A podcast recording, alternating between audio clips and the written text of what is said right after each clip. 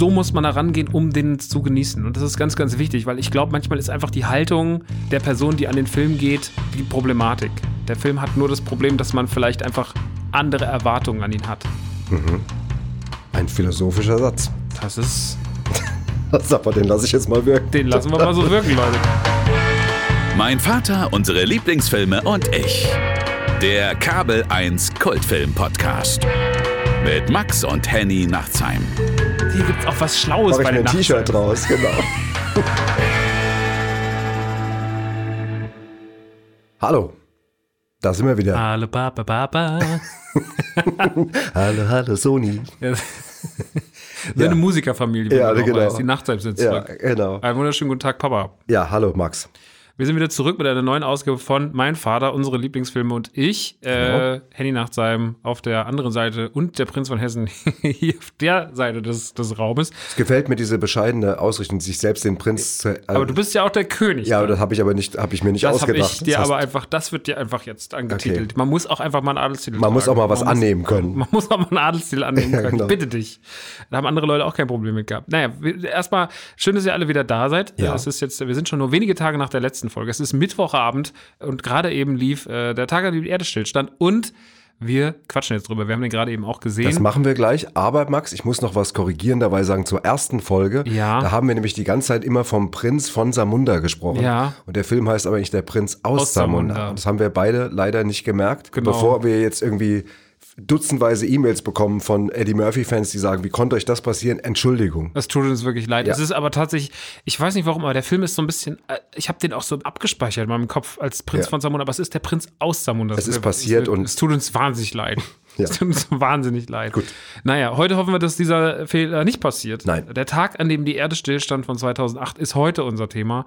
Äh, aber bevor wir gleich da jetzt reingehen, geht's dir denn gut? Mir geht's insgesamt äh, gut. Ich muss auch sagen, dass ich mich echt auch auf unsere Aufnahmen freue. Ja. Das ist irgendwie ein schönes Projekt. Also ne, Vater und Sohn, Mhm. endlich mal, nachdem wir schon beide lange rummachen, ähm, haben wir ja bisher bis auf die Nachtheims, diesen kleinen Podcast, noch gar nicht so viel äh, jetzt angestellt. Wobei wir haben schon, als du sehr klein warst, noch sehr, also das passt eigentlich auch zu diesem Podcast, schon wahnsinnig gute Filme gedreht mit, mit Max Man. Das ja. stimmt, ja. Da ist ja Material letztens auch wieder geleakt worden, ist ja was aufgetaucht von Genau, Maxman. Genau. Da ist Papa mit dem Camcorder, das war in so einer Zeit, ich meine, ich bin 84er Jahrgang, wann war das? 90 oder so? Ja. Oder wahrscheinlich noch jünger sogar. 89, 90. Da bin ich dann immer mit meinen Spielzeugfiguren durch den Garten gerannt und Papa hat immer so komische Sachen. Ich weiß, dass du einmal eine Zeitung aufgespannt hast, so mit so eine Tageszeitung und hast die so zwischen zwei Stühlen oder sowas befestigt mit Klebeband und dann sollte ich so fürs Intro so da durchspringen, wie so ein Superheld, das so durch so eine Wand springt. Ja. Das weiß ich zum Beispiel bis heute noch. Siehst Obwohl, das ist verrückt, dass ich das noch weiß. Es war aber auch ein Mordstunt, muss Ja. man auch sagen, für einen Sechsjährigen. Das war ein wahnsinniger Stunt. Der hat Ja. sich da durch die, Zeit, durch die, durch die hauchdünne Zeitung gesprungen bin Genau. mit meinem Körpergewicht. Das war ja. schön. Ja, genau. Ja, wir sind, wir sind eine Wir Film, sind- wir sind nicht nur eine Musikerfilmfamilie, sondern auch eine Filmfamilie. Absolut. Muss man sagen. Und deswegen sitzen wir jetzt hier und Deswegen reden wir über hier. den nächsten Film. Deswegen und über den nächsten ähm, Film. ich habe ja das Quiz leider letztes Mal verloren und der Verlierer muss den Film, den neuen Film in drei Sätzen zusammenfassen. Oder du kannst auch sagen, nur in einem. Das kannst du. nee, du hast jetzt die Möglichkeit, in den drei Sätzen zusammenzufassen. Also der, der Tag, an dem die Erde stillsteht, in drei Sätzen. Also es landet ein leuchtendes großes Raumschiff mit einem Außerirdischen und seinem riesigen Roboter auf der Erde. Punkt. Satz Die- 1. Satz 1. Dieser Außerirdische hat beschlossen, die Erde von den Menschen zu befreien und damit zu retten. Punkt. Was auf der Erde nur begrenzt gut ankommt. Das ist sehr präzise zusammengefasst, was Genau. dort passiert. Ja, genau.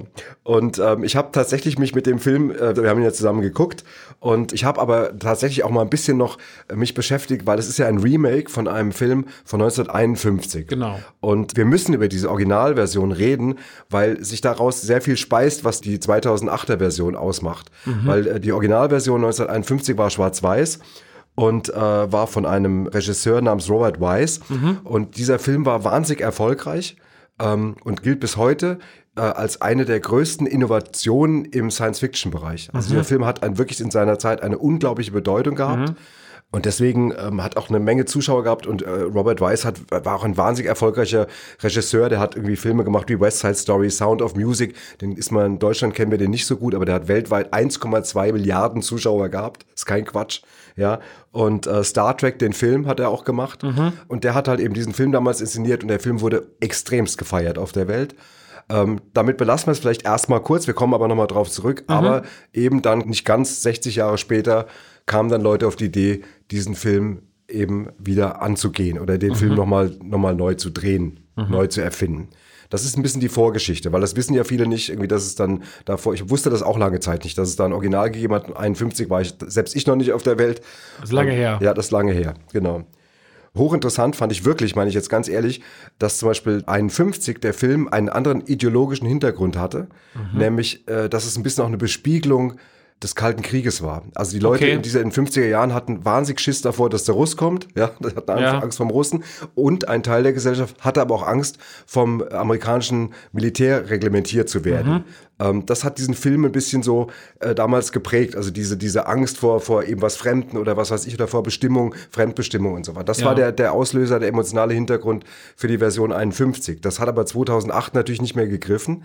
Und deswegen ist ja in der 2008er Version mehr der Umweltaspekt Ja. äh, im Vordergrund, nämlich die Angst, dass die Erde irgendwann kollabiert und genau, gemacht wird. Klimawandel und so weiter. Und das ist der tatsächlich so ein bisschen der Hintergrund, warum der eine Film dann doch etwas anders geworden ist als der andere. Mhm. Abgesehen davon, dass natürlich die Zeit natürlich auch noch ihre, äh, ihre Spuren hinterlassen hat. Ist ja Das ist klar. schon mal sehr interessant auf jeden Fall. Ja, das hat mich eh überrascht, dass das Thema Umwelt, also das ist ja sehr modern in dem Film aufgegriffen quasi. Was heißt aufgegriffen, aber es ist natürlich die Problematik, die wir jetzt ja seit ein paar Jahren intensiver besprechen. Ähm, auch inzwischen auch einfach größere Menschenmassen erreichen Ja. durch Fridays for Future und so weiter und so fort. Äh, war ich überrascht, dass der Film da auch schon 2008, also vor 13 Jahren, schon da so klar Stellung bezieht und darauf äh, zurückgreift und das auch als Grund nutzt. Deswegen habe ich mich auch gefragt, war das eigentlich 51 so? Jetzt hast du mir die Antwort schon gegeben. Das finde ich zum Beispiel einen sehr, sehr interessanten Fakt, dass das damals halt ganz anders war. Ja, also vor allem äh, diese Motivation fand ich stand ganz wichtig. Der Film hat, ja- also beide Versionen haben ja so ein pazifistisches Anliegen. Ja. Äh, da kommt der Außerirdische, der irgendwie jetzt erstmal, klar, der will die Welt äh, zwar von den Menschen befreien, aber er checkt die auch erstmal und sowas. Und vor allem, was, was wirklich, also jetzt in der 2008er Version wirklich bemerkenswert ist, er ist ja noch keine 30 Sekunden aus dem Raumschiff draußen, da wird er auch schon angeschossen. Ja. Und, und das wurde von vielen Kritikern auch, sagen wir mal, als Metapher äh, positiv bewährt. Also Mhm. nicht, dass sie das gut fanden, dass da jemand angeschossen wird, aber dass, das, dass man das so erzählt. Ja. Und ähm, dass man damit ja auch gleich mal ein bisschen zeigt, wie schnell, äh, wie überhitzt Leute irgendwie in solche Total. Situationen reagieren. Total. Ja. Und Keanu Reeves hat selbst auch dann, dem war der Film wohl ganz wichtig, der war wohl in lange Prozesse vor den Film, also in, im Entstehungsprozess stark auch involviert und hat gesagt, also er findet das ganz wichtig, dass dieser Film gemacht wird, weil man eben dann auf diese ganzen Missstände, eben die Zerstörung, die drohende Zerstörung der Natur und so weiter hinweisen kann. Also der, für den war der Film tatsächlich nicht nur irgendwie ein Film, den er mal interpretiert hat, sondern äh, das war wohl so eine Herzensangelegenheit. Das ist krass, ja. Das habe ich nämlich nicht erwartet zum Beispiel. Das, ich habe gedacht, das war wahrscheinlich dann einfach eines der vielen Skripte, die so nach Matrix, das ist ja so die, die Post-Matrix-Zeit bei ihm, dass einfach diese, dass das so eine Rolle war. Er war ja damals so ein bisschen auch der, für viele so ein bisschen das, das Meme. Also man hat sich so ein bisschen über seine Mimiklosigkeit manchmal lustig gemacht und äh, ich habe gedacht, dass das vielleicht auch dann der Grund war, dass er dann daher vor allem diesen doch sehr, sehr trockenen Roboter spielt. Ähm, ich weiß, hat er eigentlich einen Namen? Nee, ne? Äh, doch, der heißt, ähm, warte mal, heißt Kla Kla oder Klato? Klato heißt er. Klato, stimmt, Klato. Genau. Ja. Ja. Ja. das stimmt. Wobei, ähm, ich muss jetzt sagen, ich weiß, was du meinst. Man könnte sich jetzt hinstellen und sagen, ist ein bisschen ausdruckslos, aber er spielt nun mal tatsächlich einen Roboter. Außerirdischen, einen Roboter oder eine, eine, eine Außerirdischen, Hm. äh, der wirklich einfach nur in den Körper eines Menschen geschlüpft ist, weil er sich über eine Berührung am Anfang des Films wird es erzählt, die DNA von dem holt. Das Mhm. ist jetzt mal sehr verkürzt, aber ähm, wir müssen jetzt hier auch keine super Details abgeben. Und deswegen ist das wie ein, eine geklonte Version, von dem er diesen äh, Genabdruck hat. Und deswegen finde ich eigentlich, dass Keanu Reeves das so spielen darf, wie er das macht. Also ich finde, Ja, ja. ich finde, ich hätte jetzt, wenn ich hätte es komisch gefunden, wenn der jetzt so mega eloquent gewesen wäre oder wenn der so. Nein, das muss er ja auch Ja. sein. Das ist ja, das fordert ja auch die Rolle, dass er das sich dann so verhält. Also die Figur ist ja darauf angelegt, dass er einfach ein emotionsloser Roboter ist. Und das ist ja auch so ein bisschen der Kontrast die ganze Zeit zu diesem sehr emotionalen Verhältnis zwischen der Mutter und dem Adoptivsohn, beziehungsweise dem Sohn, den sie sozusagen geerbt hat von, dem, von ihrem verstorbenen Mann, das aber nicht ihr leibliches Kind ist, sondern nur ihr Stiefsohn, äh, zu dem sie dann diese seltsame Bindung hat. Ähm, Er heißt übrigens Klaatu, nicht Klato, sondern Klaatu. Klaatu. Auch da entschuldige ich mich gleich vorweg. Ja. Genau. Ich habe dich unterbrochen, Max. ich war aber auch fertig. Okay, gut, dann sind wir damit durch und Tschüss, dann, dann- dann macht's gut, Leute. Ähm, interessant ist natürlich, was, was der Film, also sagen wir mal, ich habe ein bisschen mal so nachgelesen, was so äh, Special Effects und sowas angeht irgendwie. Und das war tatsächlich wohl auch ein sehr, sehr teurer Film von der Ausstattung. Ähm, es gibt ja diese, diese großen, riesigen Kugeln, die da überall auftauchen, die auch dann auf der Welt so verteilt werden von diesem Außerirdischen. Und äh, das waren wohl unglaublich schwere, 300 Kilogramm schwere Teile, die teilweise aber sehr empfindlich waren und die bei den Dreharbeiten öfters mal gerne schnell zerbrochen sind. So, Die sind nicht komplett computeranimiert. nee, nee, ist Die überhaupt nicht computeranimiert. Okay, die sind krass. tatsächlich, äh, äh, aber wo wir da gerade dabei sind, ähm, was ich zum Beispiel mochte in dem, in dem jetzt in dem neuen Film, also das ist eigentlich meine Lieblingsfigur, ist dieser Roboter, dieser Ja. 20 Meter große. Der heißt, der hat auch einen Namen, ich muss jetzt gerade mal nachgucken, äh, Groth oder so heißt der. Und auf jeden Fall, der war tatsächlich im, im ersten Film, war der noch äh, gespielt von einem zwei Meter großen Türsteher von einem Theater, den die zufälligerweise entdeckt haben, in einem Gummikostüm. Und jetzt für die neue Version wurde der halt computeranimiert. Und das ist schon mal, und das, ich mochte, also diese Figur fand ich mega in dem Film. Also dieses riesige schwarze Teil ist so ein bisschen, hätte ja auch aus einem Marvel-Film sein können, so wie Ja, ja. so vom Grundlook irgendwie. Ja. Der hat ja auch diese wahnsinnige Szene, in der, wenn sie, wenn er dann da alles zum Gott, Schmelzen auch bringt. da habe ich den Namen wieder falsch gesagt. Gott heißt der. Gott. Kein Gott, ich und Namen. Aber Leute, Aber du das hast, wird, nur ein, du hast nur zwei Buchstaben vertauscht. ja, okay. aber das wird, das wird noch öfters passieren, weil ich habe wirklich, also namenmäßig bin ich wirklich im äh, Ist ein ganz. Allermande von der Ja, Leute. danke. Vielen Dank. Ah, ja. Ja, macht's gut, Leute. Ich muss auch dann, Ah. Ich muss ins ich Bett. glaub- Langsam wird dunkel. Ich muss ins Bett. Vater muss ins Bett. Ich muss um sechs wieder raus zum Bäcker. Ja. Ähm, nee, ich, wo waren wir denn jetzt? Wir waren bei Gord. Bei Gord. Äh, ja, die Figur finde ich auch wahrscheinlich die spannendste im Film. Äh, weil sie auch die natürlich die, die Reibungsszenen hat. So, ich meine, er kommt dann da raus, wird direkt angeschossen und dann irgendwann später steht er dann da in diesem Ding und ist da, wo sie dann die ganze Zeit versuchen, mit diesem, mit diesem Diamantbohrer ihn reinzubohren und das da nicht durchkommen und dann flippt er ja komplett aus. Ist natürlich so der größte Reibungspunkt. Und ich finde aber, was ich so krass an dem, oder was, was ich, welche Message ich so schön finde, ist ja dieses, normalerweise haben wir Science-Fiction-Filme und wir haben halt einen Bösewicht, der sagt, so, ich schütze die Menschheit aus, weil er nervt mich oder ich habe keine Lust oder ich will den Planeten für mich haben. Und hier ist ja eigentlich die Auslöschung der Menschen eine gute Sache. Also er will ja eigentlich, er sagt ja, er will ja eigentlich nur was retten. Er will ja einen Planeten retten und dafür will er aber irgendwie die Menschen äh, opfern, beziehungsweise sagt halt so, ihr habt den halt kaputt gemacht, ist eure Schuld. Und eigentlich, moralisch gesehen, ist er eigentlich auf der, ist er eigentlich auf der richtigen Seite. Sagen wir mal so, der Film erzählt es tatsächlich jetzt auch ähm, aufgrund von der jungen Frau und dem, und dem äh, Jungen, erzählt es aus zwei Sichtweisen. Also Ja. äh, und beide Sichtweisen erschließen sich dem Zuschauer. Der Zuschauer kapiert schon, warum der die Welt retten Ja. will, äh, wenn er da runterkommt, weil er sieht, was die Menschen damit machen. Aber sie zeigt ihm dann auch wieder, dass nicht alle gleich sind und sagt mehrfach, gib uns eine Chance irgendwie. Und, ähm, und das ist tatsächlich ungewöhnlich für einen Science-Fiction-Film, weil du, wie du richtig sagst, normalerweise gibt es schwarz-weiß und dann kommen die bedrohlichen Aliens oder wie was immer. Und dann, genau, das ist der Unterschied. Ja, das ist, ein, das ist ein ganz anderes Motiv als zum Beispiel bei einem anderen großen Film wie Independence Day, ja, was ja so, sage ich mal, der Alien-Angriff-Film der 90er ist, äh, wo natürlich die Aliens einfach kommen und sagen, nö, wir wollen einfach jetzt hier alles kaputt machen.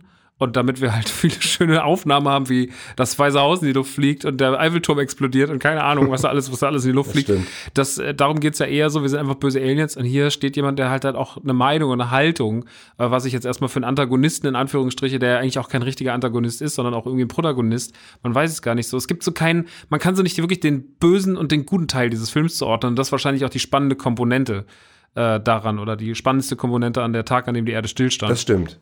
Ja, der, der Tag, an dem die Erde stillstand, ist, glaube ich, ein Film, der meiner Meinung nach eine sehr, sehr schöne Idee verfolgt und der auch ein schöner, ein schöner Liebesbrief sein soll an das, was 51 passiert ist, an wirklich einen sehr, sehr wichtigen Science-Fiction-Film.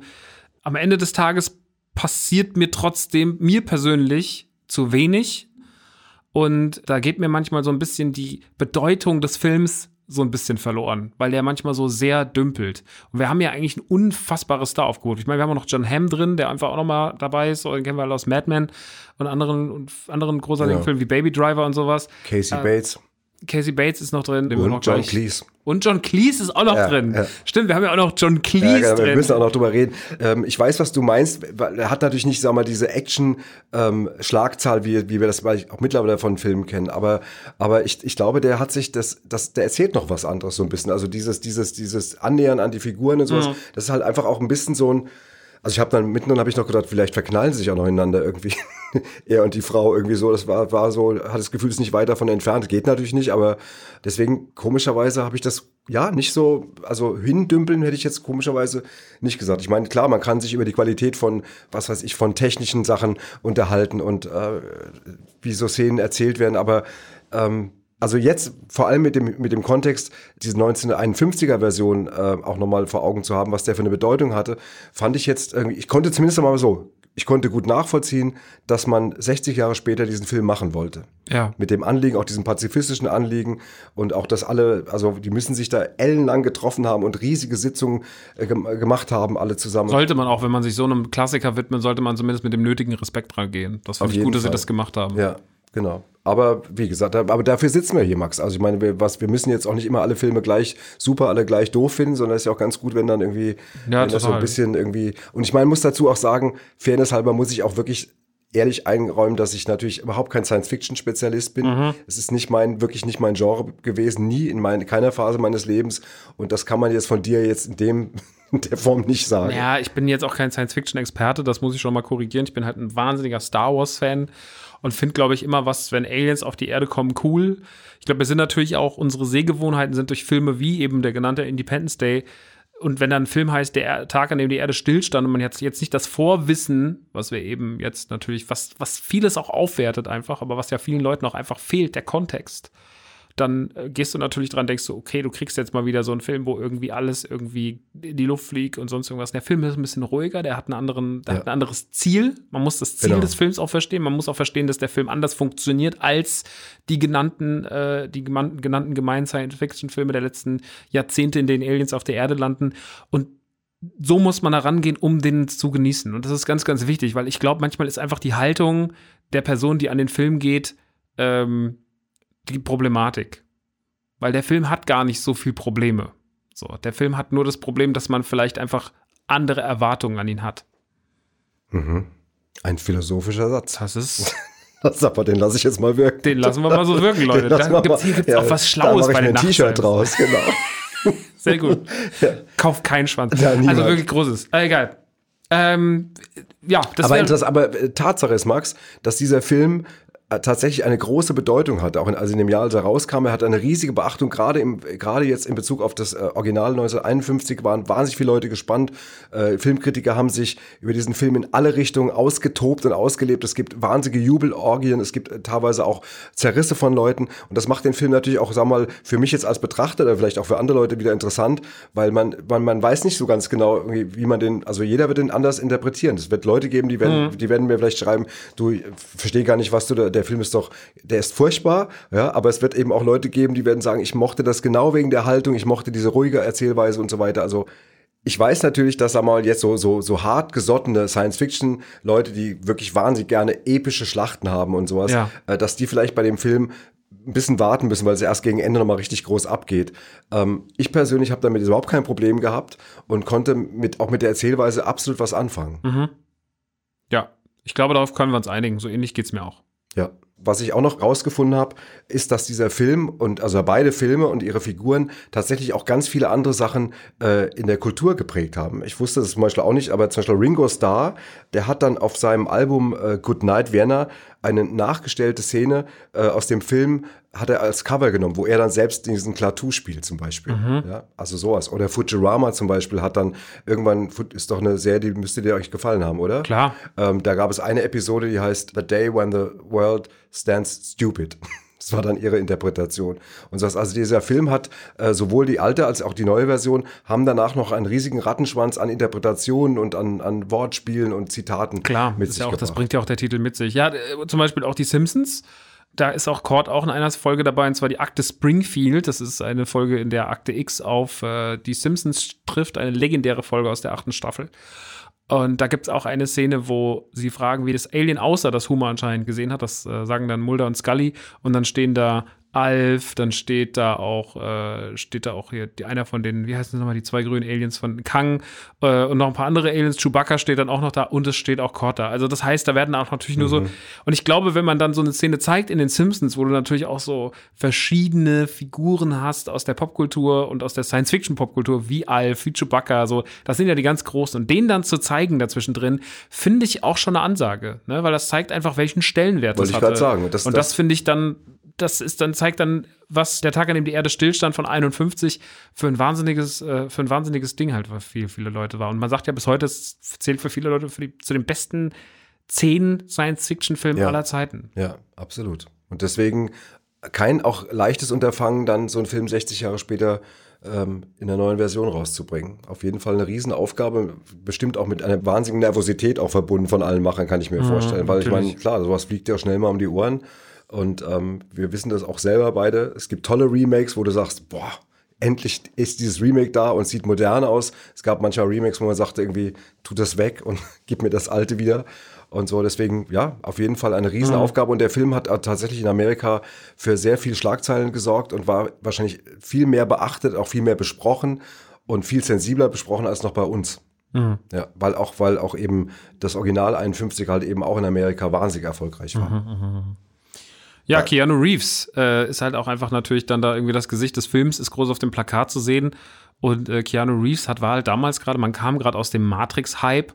Matrix, die Trilogie, war zu dem Zeitpunkt dann schon abgeschlossen seit ein paar Jahren.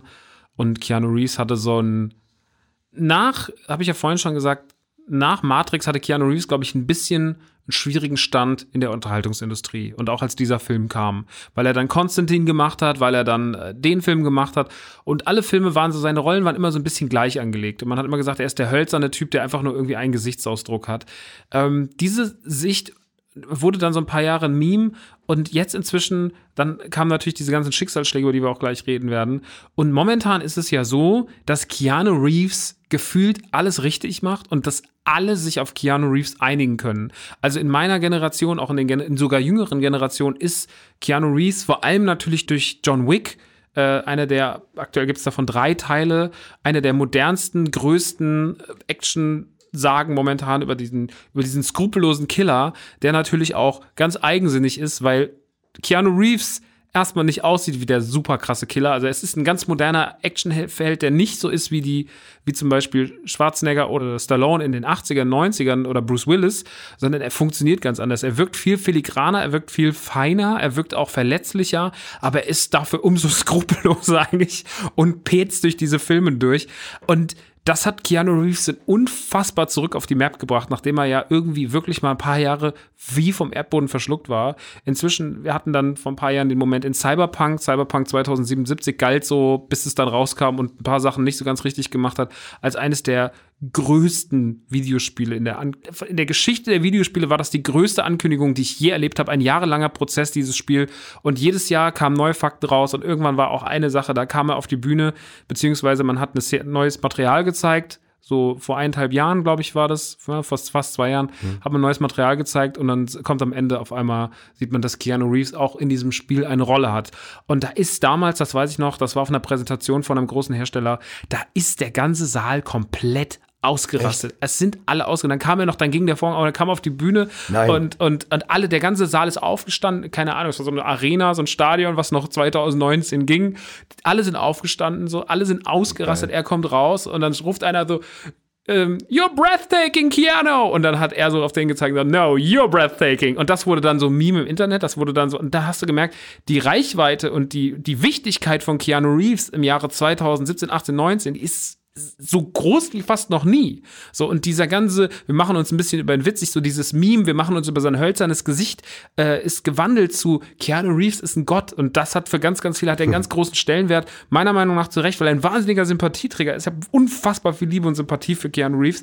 Und ähm, der ist sich auch für nichts zu schade. Ich finde, das Schöne an Keanu Reeves die letzten Jahre war, dass er natürlich sowas gemacht hat wie John Wick, wo er einfach als Actionheld glänzt und auch skrupellos glänzt, aber auch parallel so Sachen macht, wie dann so in dem Videospiel mitzuspielen, äh, in Cyberpunk, äh, oder auch dann einfach im SpongeBob-Film einfach den Film über einen Heuballen mimt. So, ein Heuballen, in dem immer sein Gesicht zu sehen ist im neuen SpongeBob-Film. Und das ist, dann sind so schöne Momente, wo ich mir denke, so, das finde ich geil, dass du dich als Schauspieler nicht so richtig oder dass du, dich, dass du zumindest noch genug Humor besitzt, genau das zu machen. Und das zeichnet ihn sehr, sehr, sehr, sehr aus, dass er immer dabei sympathisch ist.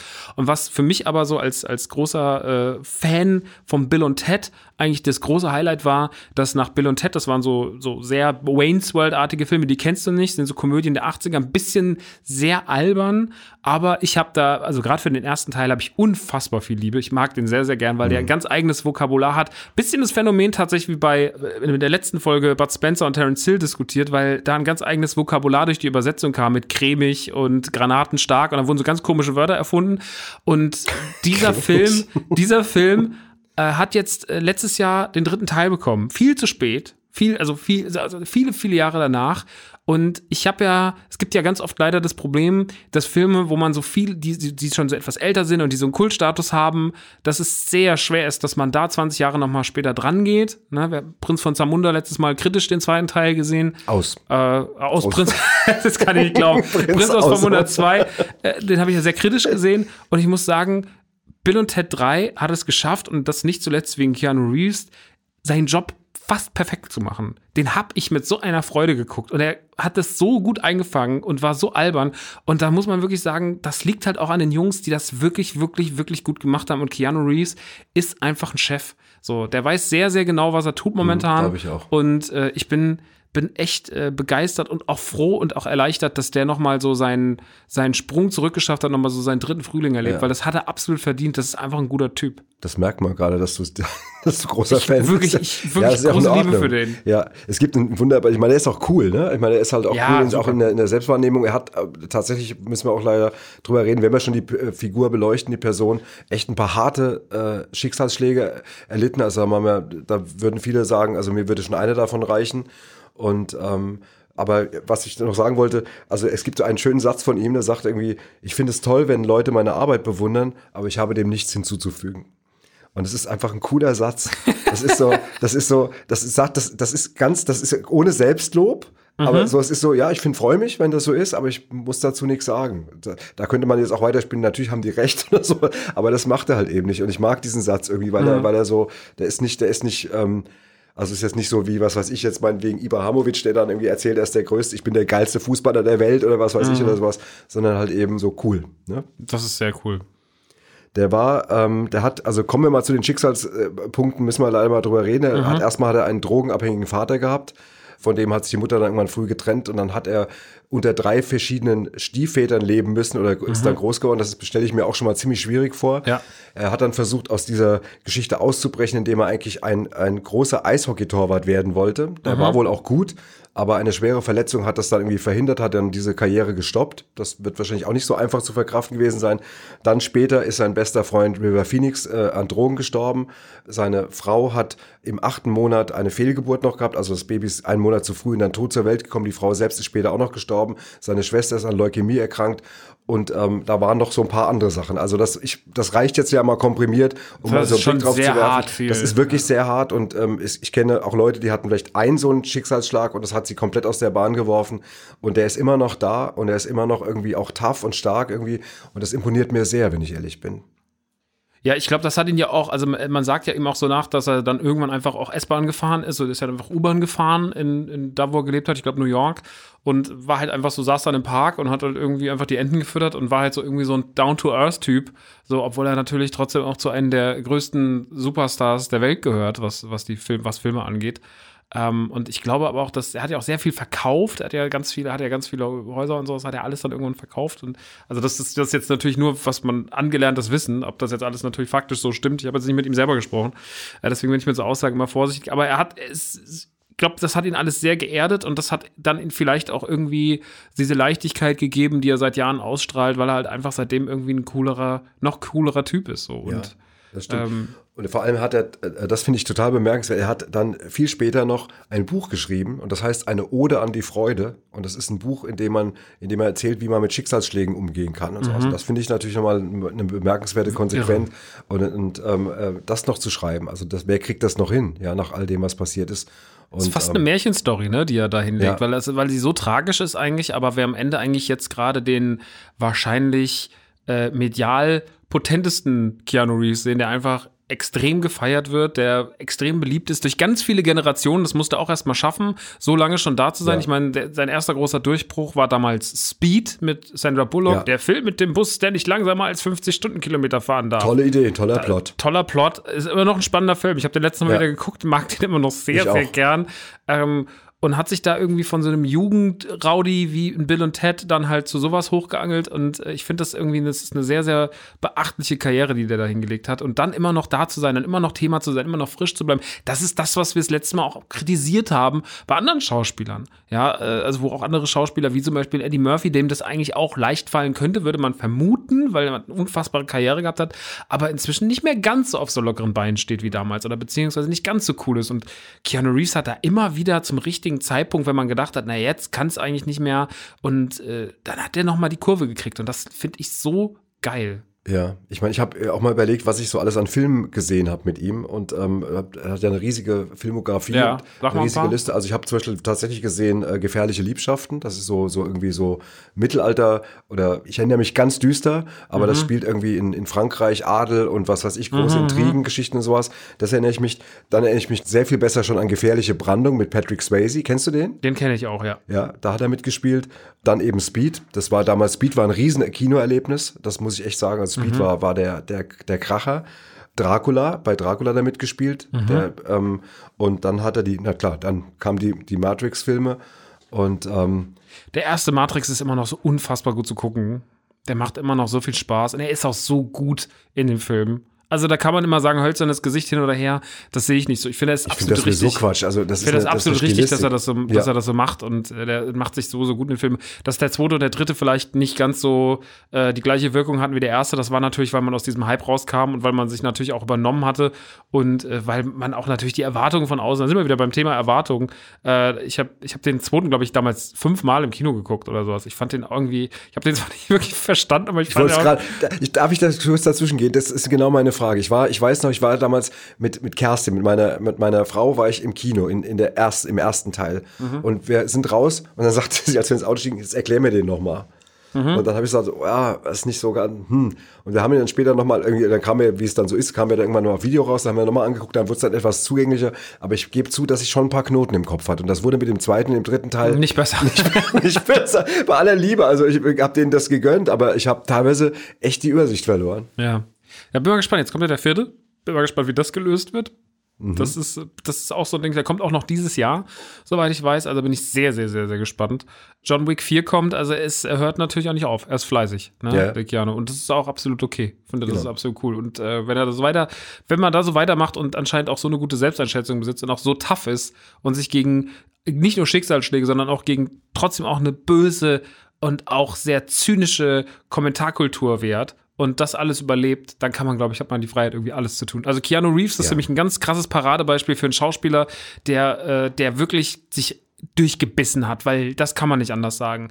So viel zu machen, so lange dabei zu sein, zwischendrin so auf die Schnauze zu kriegen, das Schicksal dir ein, wirklich einen reinwirkt nach dem anderen und dann trotzdem am Ende so stabil dazustehen, das finde ich schon einfach, ne, finde ich ganz grandios und äh, da schätze ich den auch dann als, als, als Mensch, zumindest der Mensch, den wir so nach außen präsentiert bekommen, schätze ich den da sehr. Ja, absolut. Ich habe noch äh, in der Liste gesehen, also Ronin habe ich noch gesehen. Hast du den gesehen? So ein Samurai-Film. Mochte den sehr damals, also ähm, von 2013, ist also gar nicht so super lange her.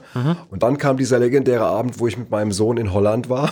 Stimmt, wo wir das erste Mal John Wick und ich hatte meine Kinder eingeladen, muss ich kurz erklären, ich hatte meine, alle meine Kinder eingeladen, plus meine Lebenspartnerin mit ihren Kindern und hatte ein großes Haus gemietet. Ich wollte das einmal haben, dass diese, diese Patchwork-Familie einmal zusammenkommt äh, irgendwie, weil ich auch alle irgendwie wahnsinnig mag und liebe und so. Und dann habe ich das halt gemacht. Und wir haben es dann eine, eine Woche lang, ja, ein weiß, was mein. Ja, klar. Eine Woche dann ähm, zusammen verbracht. Und dann irgendwann waren, ein Abend waren alle im Bett, außer Max und mir. Und dann haben wir irgendwie Dosenbier aufgemacht und dann, dann hat er so geguckt, was da so in dem, in dem, ich weiß nicht, wo, irgendwie. War ein Streaming-Anbieter. Ja, so ein Streaming-Anbieter, genau. Und da hat er gesagt, ach, das ist John Wick. Und ich kannte das nicht. Ich hatte davon wirklich noch nie gehört. Und er sagt, das gucken wir jetzt, Papa. Und dann haben wir diesen John Wick-Film gesucht. Und es war einer der besten Abende in diesem, in diesem Jahr. Das war überhaupt ein super Abend. Es war so lustig. Wir haben Bier getrunken und John Wick geguckt. Und ich war. Richtiges Vater-Sohn-Ding. Ja, voll Vater-Sohn. Das hätte auch meine, deine Schwestern hätten das ja auch gar nicht gucken wollen. Oder, oder meine Partnerin oder so. Niemand hätte das gucken wollen. Es ging nur mit uns beiden. Das ist natürlich auch der perfekte Film für so einen, für so einen, ich sag mal, so einen, so einen Vater-Sohn-Männerabend mit ein bisschen Dosenbier.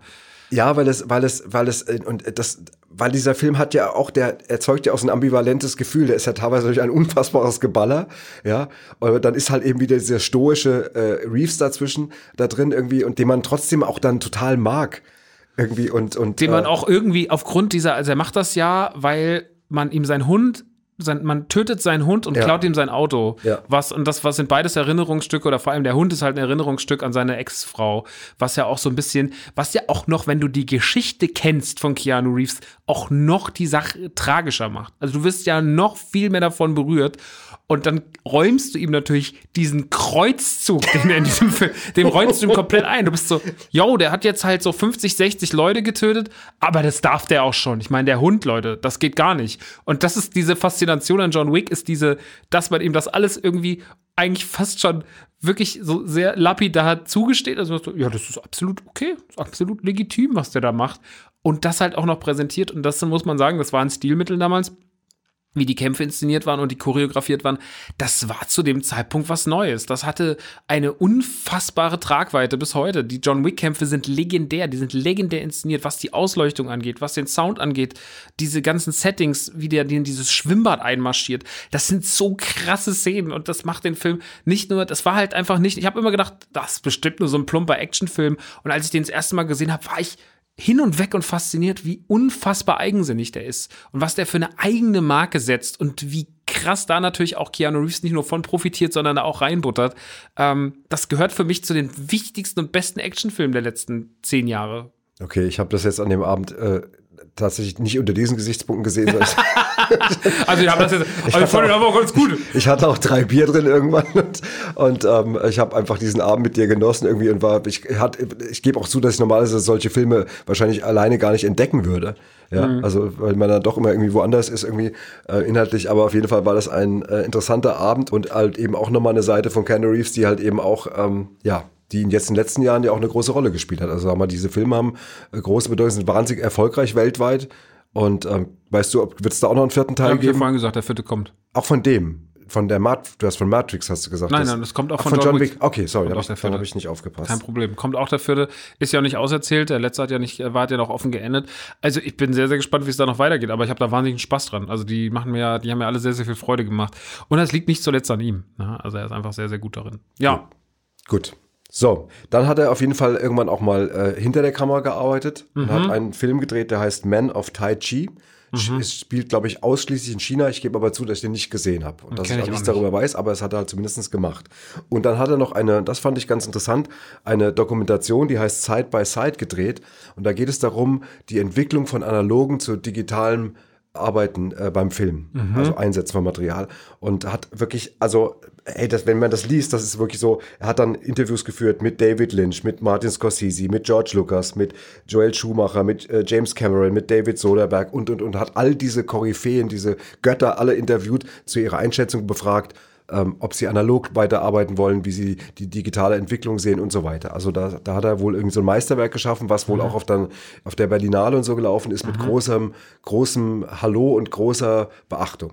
Finde ich wunderbar, weil, weißt du, wenn du natürlich die Reichweite hast, die er hat und natürlich auch die, die Trag, er kann das ja tragen und er kann natürlich auch seine Position nutzen, um sowas zu inszenieren. Also er hat es ja viel leichter, als er jetzt irgendein kleiner Filmstudent kommt und sagt, ich würde auch mal gerne so eine Doku machen, kann ich bitte Herr Steven Spielberg interviewen? Dann sagt er vielleicht, nee, das geht jetzt mal nicht. Aber wenn natürlich Keanu Reeves kommt, dann funktioniert das. Und das machen ja die meisten Leute nicht so, weil sie natürlich irgendwie daran nicht so Interesse haben, aber dann irgendwie seine eigene äh, Tragweite zu nutzen, um dann auch noch was Schönes, Allgemeines draus zu machen und sich einem Hobby und seiner Liebe zu widmen und dann noch für mal den Fokus von sich weg, sondern einfach für die Sache, das finde ich auch nochmal sehr, sehr Der hat, schön. er hat bei, äh, nach Speed 1 hat er ein Angebot bekommen, für Sp- Speed 2 zu drehen. Und sie Ja. haben ihm 11 Millionen Dollar geboten. Und er Ja. hat das ausgeschlagen, weil er mit seiner Band Dogstar auf Tour gehen wollte. das ist schon auch cool. Ja, das ist ich cool. Ich meine, das muss dir natürlich auch leisten können. Also sagen wir mal, wenn jetzt morgen jemand zu dir kommt und sagt, du Max, ich gebe dir 11 Millionen Dollar oder 11 Millionen Euro, was weiß ich jetzt mal, scheißegal, Ja. irgendwie und ähm, dafür ähm, musst du das und das machen und du sagst dann, nee, ich will aber jetzt gerade, ich mach doch meinen Laden auf da im Rottgau Ja, ja. Und, und da möchte ich auch gerne fünf Tage die Woche mindestens sein. Ja. Dann ja. wäre cool, wenn du so reagieren würdest, aber würdest du nicht. Nee, würde ich nicht. Nee. Leider. Aber äh, das, Keanu Reeves kann das und das finde das ist, äh, zeigt, zeugt von Größe, dass er das kann. Ja. Ähm, ich habe noch rausgefunden, das wird dich vielleicht freuen, oder nicht vielleicht, das müsste dich eigentlich freuen.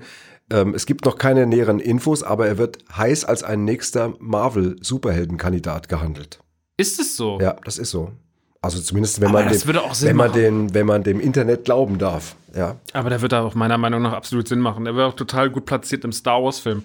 Das kann der halt, ne? Der kann halt, der hat halt so eine Vielschichtigkeit in seinem Gesicht auch, das mag ich. ich. Ich weiß ich nicht. Also ich glaube, ich kann mir das sehr gut vorstellen, dass er dann noch eine Position findet und dass er da wieder dann eine von diesen. Das Geile ist, wenn du halt so ein Typ bist, der dann so viele geile Rollen gespielt hat, dann bist du auch nicht nur der eine, sondern bist du halt ganz viel. Dann bist du Neo, aber dann bist du auch John Wick und dann bist du vielleicht noch irgendeine coole Marvel-Figur. Ist doch mega. Ist doch das Beste. Ja, also wenn, wenn ich glaube, wenn du Marvel-Figur bist, würde ich jetzt mal sagen, in der Jetztzeit hast du es spätestens geschafft, wobei das muss ja nicht mehr. Nee. Aber, aber wenn du oder ich eine Marvel-Figur noch würden, das wäre schon nochmal eine Steigerung. Eichhörnchen, Mann. Es du, ist ich, Eich- du, du Beide. oder ich beide. So auf, Nach, am nach Rücken The Guardians of the. Galaxy jetzt die beiden Eichhörnchen-Männer. Eichhörnchen, Mann. Genau. Ach, schön. Ja, so, dann äh, würde ich sagen, und was lachst du? Da lacht mein Sohn. Nee, alles gut. Verarschst du mich jetzt gerade? Komm, Fang doch mal an mit. komm du mir hoch aus dem Studio. Ja, ähm, ja, und dann kommen wir jetzt noch zu unserem Quiz. Genau. Das heiß begehrte Quiz. Das es gibt wieder heiß Fragen und wir, wir müssen natürlich wieder ausloten, äh, wer das nächste Mal den Film oder die Filme zusammenfasst Ja, mit ich- wenigen, wenigen Sätzen. Genau, und ich werde das Quiz diesmal musikalisch einleiten, habe ich mir Oh, überlegt. Wir, mal. wir steigern uns von Folge zu Folge. Da wurde ja richtig Geld in die Hand genommen Da, ein ich habe jetzt, was ihr jetzt hört, das ist mal sowas von teuer gewesen. Äh, wir Achtung, jetzt kommt das Quiz. Stark. Wo hast du, hast du das im Robo Kinderland gekauft oder wo ist das her? Das geht dich gar nichts Okay. an. So, So ein Kinderxylophon. was? Das ist kein Kinderxylophon, das ist ein Glockenspiel. Das ist, ein Glo das ist ein Glockenspiel. Das ist ein Glockenspiel. Ach so, Entschuldigung. Mein Sohn, ja toll. So. Gut. Ja, mach hier nur alles kaputt. Die Leute wissen das schon zu schätzen. Dann hau mal raus deine drei Fragen. Ja. Beziehungsweise ich habe auch drei natürlich für dich. Ja. So. Welchen Superheldenfilm drehte Scott Derrickson, der Regisseur von Der Tag, an dem die Erde stillstand, von 2008? Welchen Film drehte er? Und ich gebe dir noch einen Tipp. Es ist ein Film aus dem Marvel-Universum. Das ist der einzige Tipp, den du für mich hast. Ja, sonst wäre es ja, könnte ich dir gleich die Antwort verraten. Ähm, den ersten Tor. Nein, es war Doctor Strange. Wirklich, der hat Doctor Ja. Strange gemacht. Ach, okay. 2016. Ja, ja, ja. Wie ist der? Sehr gut. Ja. Sehr, sehr gut. Doctor Strange wäre auch so eine Rolle, die Keanu wahnsinnig Wie gut spricht man den. Hauptdarsteller aus? Benedict Benedict Cumberbatch. Cumberbatch. Cumberbatch. Ich wusste nämlich, ob bist du. Sag ich einfach jetzt mal, dass Ach es so. so ist, aber wird so dachte, sein. Cumberbatch. Cumberbatch. Okay. So, so, also, So. das erste, die erste Frage hast du schon mal Verloren. schön. Ja, dann, dann, Aber jetzt wirst du auch ver verloren. also ich gebe noch mal für verloren. Okay. so. Welche zwei Schauspieler bekamen die Rolle von Neo in Matrix vor Keanu Reeves angeboten? Boah, da musst du mir einen Tipp Sind geben. beides, sind beides wirklich sehr bekannte, wirklich sehr bekannte Schauspieler, die wir auch bestimmt hier noch öfter besprechen werden und die wir auch, mit denen wir beide sympathisieren. Bruce Willis? Ist es einer? Nein. Nein. Aber ich gebe dir jetzt, ignorieren wir mal Bruce Willis, du hast jetzt noch, du kannst jetzt noch zwei Namen das nennen. ist sehr großzügig von dir. das ist sehr großzügig von mir. Ja. Also, achso, du gibst aber keinen weiteren Tipp, sondern einfach nur, ich muss jetzt Nee, einfach nee, in dieser. du musst jetzt, du musst jetzt aus diesem- dieser, was, in diesem kleinen Kreis wer von. würde denn passen? Wer wäre denn ein guter Neo gewesen, deiner Meinung nach? Das ist ja noch. Wann wann waren die Filme? Wann war der erste? Der erste war 99, kam der, glaube ich, raus. Okay. Wer war denn da angesagt? Ähm, 98, 99. also, komischer. Ja. Ähm, Sind auch beide heute noch angesagt. Sind Schauspieler, die auch nochmal, die sich immer wieder mit, manchmal auch Quatsch machen, aber sich mit guten Rollen am Leben gehalten haben. aber, Und nicht, immer noch- aber nicht Robert De Niro. Nee, das ist ja. Robert De Niro ist 6000 Jahre alt. Das ist doch Quatsch. Wie Robert De Niro als. Ne Aber der der als Neo. Der weiß ja nicht mal, wie man einen Computer anmacht. So, das ist doch Quatsch. Entschuldigt bitte. Robert De Niro. Das heißt ja mein Alter. Marlon Brando. Keine Ahnung. Ich bin jetzt so, ich bin verunsichert. Ich traue mich überhaupt keinen Namen mehr auszusprechen. Sagt mir es einfach. Will Smith und Brad Pitt. Okay, Brad Pitt hätte ich aber drauf kommen können. Und wenn Will Smith, was ich einen schönen Funfact finde, wenn Will Smith Neo geworden wäre, hätte Morpheus nicht Lawrence Fishburne gespielt, sondern Val Kilmer. Und da muss ich sagen, ist schon vielleicht alles besser geworden, wie es dann war. Weil, also Val Kilmer als in allen Ehren, aber als, Law- lass als den alten, Morpheus, lass Well mal gehen, ja? lass Val mal gehen. So, Gut. also, du bist 0-0. ja 0-0. So, Achtung. Das war genau. Toll. Ja, toll. Ich das macht mir auch total Spaß gerade. Machst auch saugut, Ich finde es auch super. Ähm, welchen Comichelden wollte Keanu Reeves unbedingt immer spielen, bekam die Rolle aber nie? Es ist, äh, die stammt auch aus dem Marvel-Universum. Ja. Es ist nicht Doctor Strange. Und es ist nicht Doctor Strange. Es wird wahrscheinlich einer der bekannteren sein. Äh, wasch- pff. Entweder, ich würde. Horst. Horst. Das ist eine unbekannte Marvel-Figur. Also ich glaube, da er da auch so wahrscheinlich so eine Rolle wählen würde, die so ein bisschen zu ihm passt, würde ich jetzt sagen, zum Beispiel Hulk oder Nee, nicht Hulk. Oder, also, du oder entscheid Hulk oder. Thor wären es nicht, würde ich sagen. Ich, würde, ich, ich klammere gerade aus. Entschuldigen Okay. Sie mal bitte auf der Gegenseite. Auch mal ein bisschen, bisschen Ruhe da drüben auch so. Wenn ich. ähm, ich sage, ich sage Spider-Man. Wolverine. Mist. Ja, so. Gut, dann habe ich auch eine Frage für dich. Warte mal, ich muss ganz kurz die Frage kommentieren. Ja, Robert Wise führte beim Original von Der Tag, an dem die Erde stillstand von 1951 Regie. Welchen bekannten Sci-Fi-Titel drehte er noch? Star Trek, der Film. Das ist leider richtig, ja. Toll. Weil ich das vorhin schon erwähnt habe auch. Weißt du auch, warum er den gedreht hat?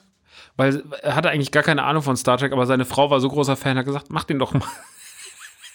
Echt? Das ist so, ja, völlig, Boah. völlig ganz süß. Okay, dann 1 zu 0. Ja. 1 zu 0. Das Gut. ist ja nicht so toll.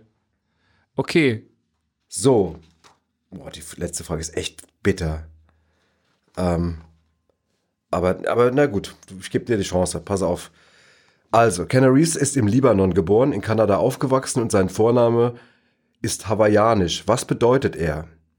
Und jetzt pass auf, die Bedeutung hat was mit Wind zu tun und passt auf jeden Fall sehr gut zu seiner Persönlichkeit. Was mit Wind?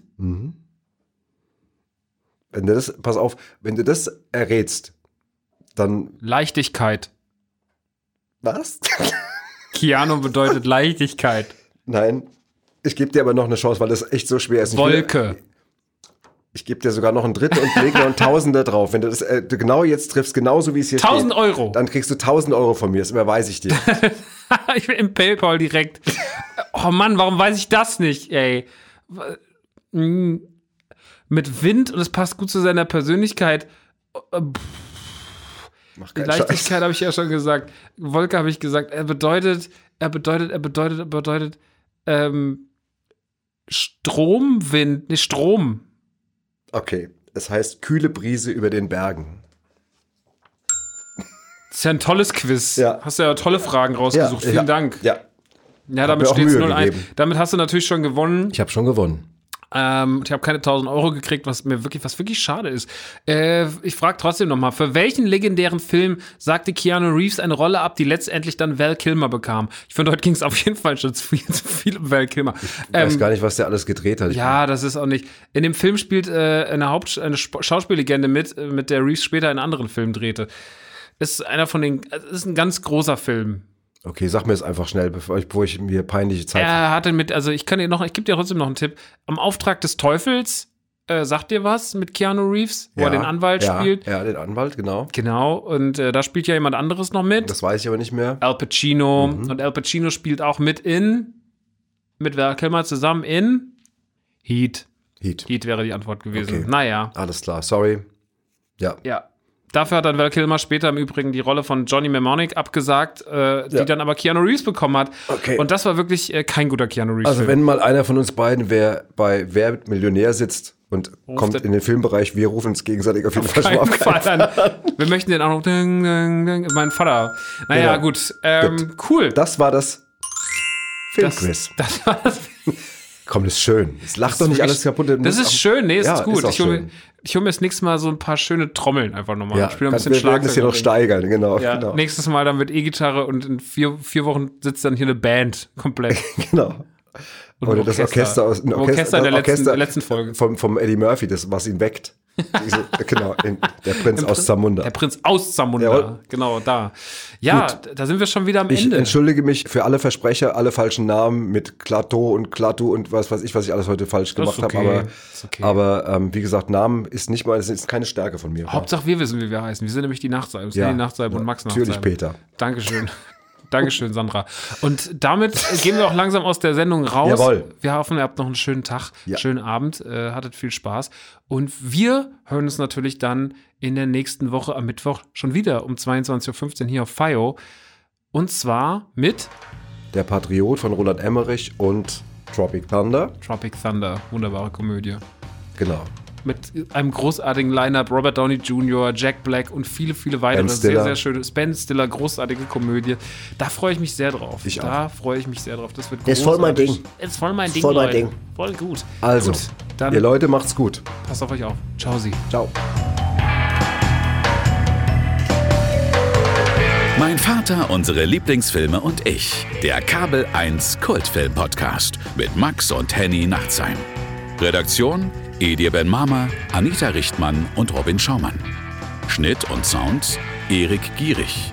Produziert von Edir Ben Mama und Tristan Lehmann. Mein Vater, unsere Lieblingsfilme und ich ist ein Fire Exclusive von Kaleidosphere.